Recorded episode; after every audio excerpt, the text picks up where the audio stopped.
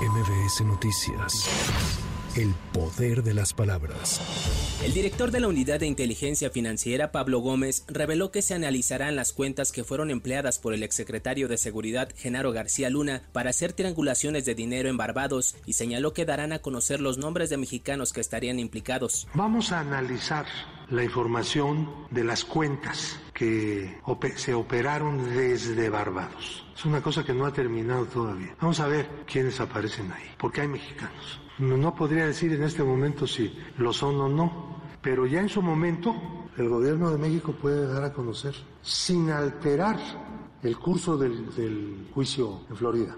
Esta mañana fueron colocadas vallas metálicas en Palacio Nacional debido a que el próximo domingo se realizará una concentración convocada por organizaciones civiles llamada Marcha por Nuestra Democracia que se llevará a cabo en el Zócalo de la Ciudad de México y se prevé ser replicada de manera simultánea en las principales ciudades del país. Durante la madrugada y mañana de este viernes se registraron dos microsismos de magnitud 2.3 y 2.0 con epicentro en Aucalpa Estado de México y en la alcaldía día Álvaro Obregón en la capital respectivamente, sin que se reporten afectaciones. La directiva de la empresa automotriz Audi accedió a dar un incremento salarial del 10.2% dividido en 7% directo al salario y 3.2% en prestaciones a los trabajadores sindicalizados de la firma en Puebla para levantar la huelga que se mantiene desde el 24 de enero. La base obrera votará este domingo si acepta o no la propuesta.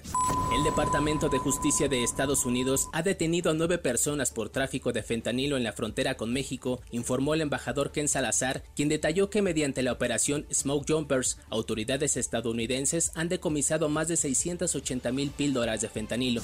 Con información de reporteros y corresponsales, para MBS Noticias, Giro Montes de MBS Noticias.